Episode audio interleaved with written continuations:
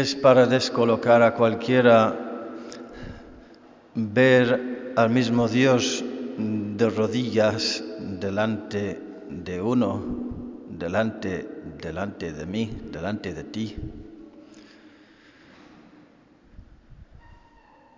No, no sorprende eh, la reacción de, de Pedro. El que es menos se pone de rodillas ante el que es más. Al menos así son las categorías nuestras.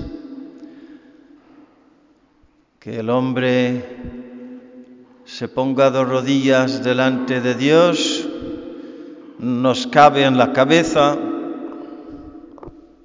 aunque ahora hasta eso se pone en duda pero el cristianismo es la única religión que se atreve a, a, plantear un escenario de Dios de rodillas ante el hombre. Son tres las grandes religiones monoteístas, o sea, que creen en un solo Dios, monoteísmo, mono uno, y, teos, Dios. El judaísmo, el islam y el cristianismo. Y jamás se le ocurre a un judío pensar en un Dios de rodillas delante de una criatura. Y jamás en, el, en la mente de un musulmán se le pasa por la cabeza pensar en un Dios que se pone de rodillas delante del hombre. Jamás en la cabeza de ningún hombre. Si no nos hubiera venido del mismo Dios, no se le ocurre a nadie tan, una, locura, tamaño locura.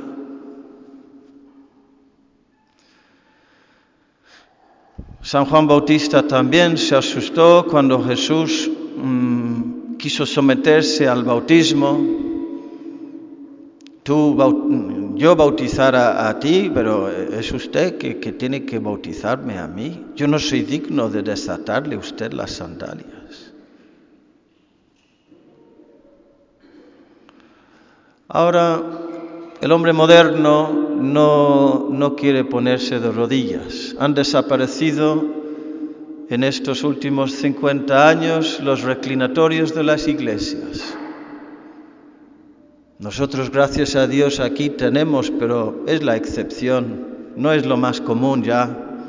Yo recuerdo cuando yo era moneguillo, había, había rejas, reclinatorios, y, y todo el mundo eh, yo iba con el sacerdote, con la patena de uno en uno y se ponían de rodillas y el, el, sacerdote subía y bajaba y todos de rodillas para comulgar.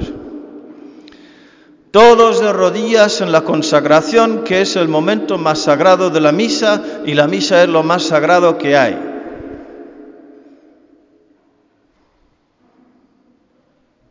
Y en la confesión, ahora tampoco hay confesionarios en muchas iglesias. ¿Hemos salido ganando con eso? Habría que analizarlo. Dicen que muchas veces al demonio en el arte cristiano se le representa como un monstruo o como un enano monstruoso sin rodillas. Porque así, así representando el que dijo, non servia,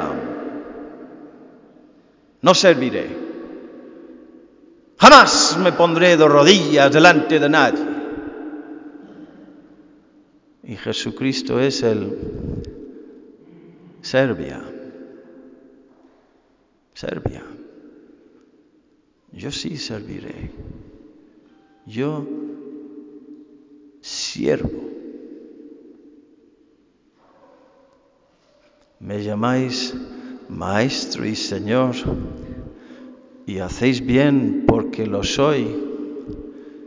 Y si a mí me habéis visto que soy el Maestro y Señor, sirviendo y lavándoos los pies, pues lo he hecho para que vosotros hagáis lo mismo, siendo siervos.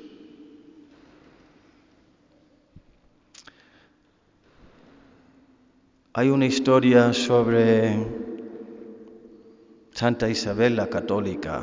Voy a, dar un resumen muy rápido, lo, lo más rápido y breve que pueda.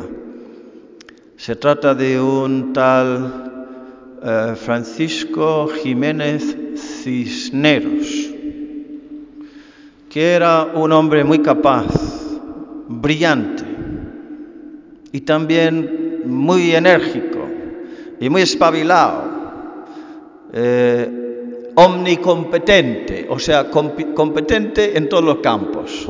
Eso es una exageración, pero cogéis la idea, ¿verdad? Y como muchos hombres superdotados y espabilados, pues quiso hacer carrera y llegar a ser un hombre importante. Y para hacerlo, se metió en el seminario para ser sacerdote. Ay, Dios mío, lo de los telefonillos.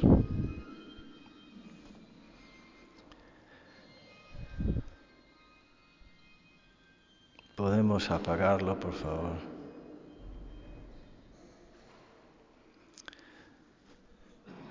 se metió en el seminario, le ordenaron sacerdote, se fue a Roma, una revista, quería trepar. ¿A dónde voy a ir? Pues a Roma. Estamos hablando de hace cinco siglos, cuando había carrera eclesiástica. Hay también ahora.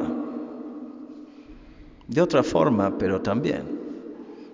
En aquel entonces los cardenales tenían palacios personales, tenían ejércitos y, soldados y terrenos y de todo.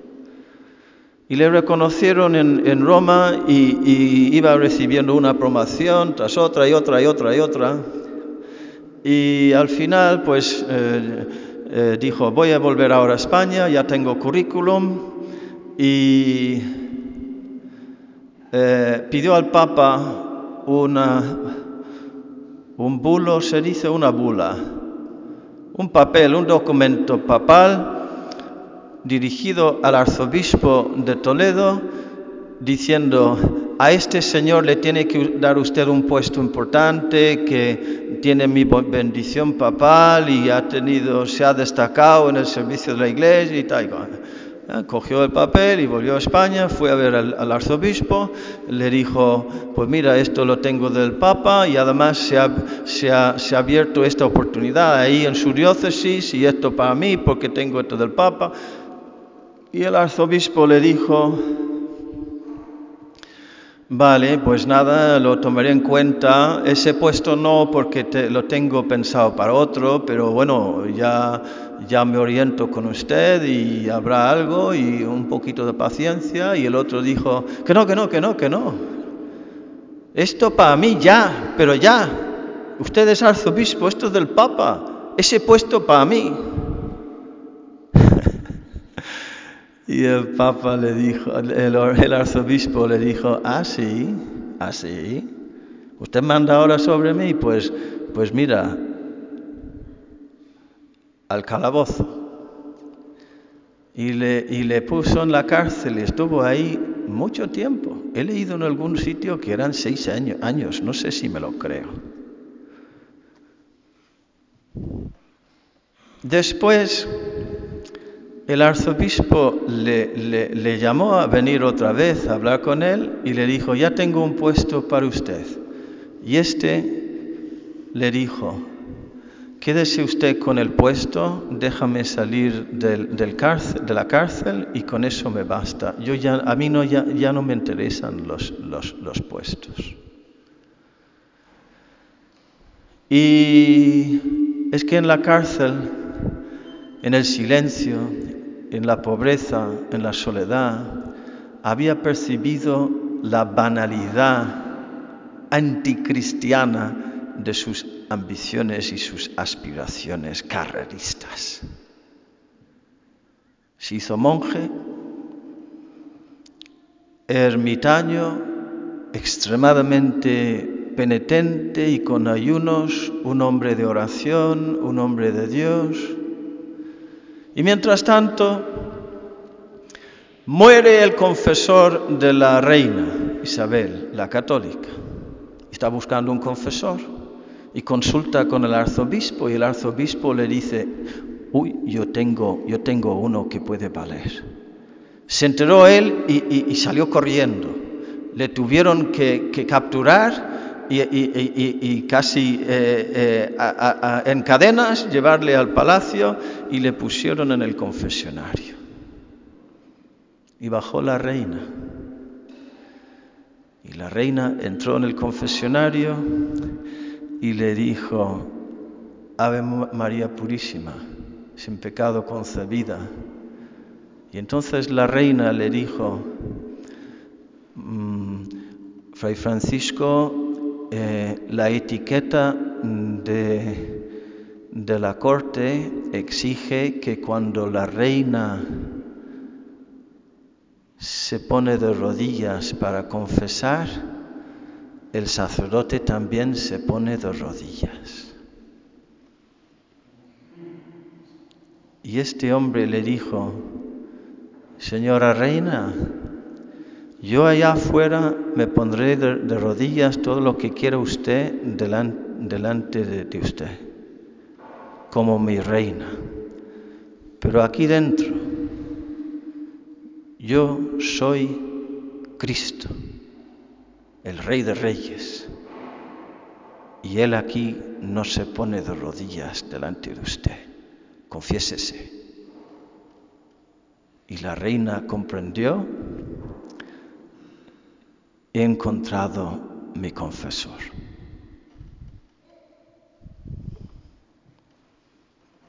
Pidió a Roma la autoridad de hacerle cardenal y este hombre llegó a ser el cardenal Francisco Jiménez Cisneros, que con ella restauraron la Iglesia de España justo en el momento cuando España descubrió el, el Nuevo Mundo.